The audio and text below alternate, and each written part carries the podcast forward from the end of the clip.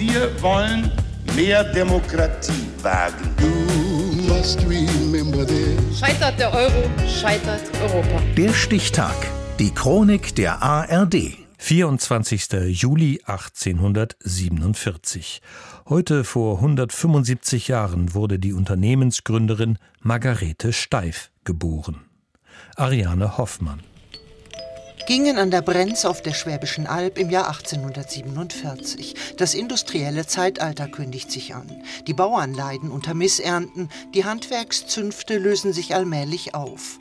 Bauwerkmeister Friedrich Steif geht es gut. Am 24. Juli 1847 bringt seine Frau Maria Töchterchen Margarete Apollonia zur Welt. Doch dann erschüttert ein Schicksalsschlag die Familie. Die kleine Margarete wird schwer krank. Später erinnert sie sich. Mit eineinhalb Jahren wurde ich von einer Krankheit befallen, nach der ich nicht mehr gehen konnte. Der linke Fuß war vollständig, der rechte teilweise gelähmt. Auch der rechte Arm war sehr geschwächt. Kinderlähmung lautet die Diagnose. Aber Margarete ist ein willensstarkes Mädchen. Ogros Neffe Friedrich. Und wenn sie rutschen wollte, sie konnte ja sich nicht anders bewegen als auf dem Hintern mit der Hand geschoben über den Boden zu rutschen. Und das hat natürlich die Kleider kaputt gemacht. Und da war sie also eine schwierige Person, schon als Kind. Mit 17 Jahren macht Margarete eine Ausbildung zur Näherin. Bei der Arbeit hilft ihr eine Nähmaschine, die erste in Gingen. Margarete Steif gründet ein Filzkonfektionsgeschäft. In einer Modezeitschrift entdeckt sie Weihnachten 1877 ein ungewöhnliches Geschenk. Zu dieser Zeit kam mir ein Muster von einem Elefanten in die Hände. Filz eignet sich sehr gut dazu. Zur Ausfüllung wurde die schönste Scherwolle verwendet.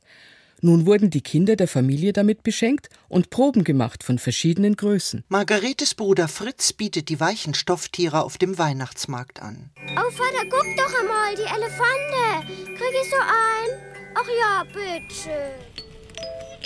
Das Elefantle wird ein Verkaufsschlager und bekommt Zuwachs. Affen, Pferde, Esel, Schweine.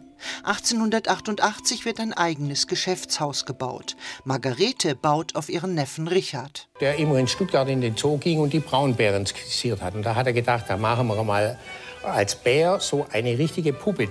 Und dann ist sie zu seiner Tante Margret gegangen und hat gesagt, Tante Gretel, guck, da habe ich einen Bär. Und den habe ich aus Moher gemacht.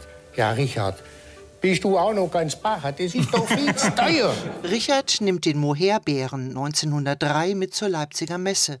Ein Amerikaner ist begeistert. Oh, what this? How cute. Das ist genau das, was ich brauche.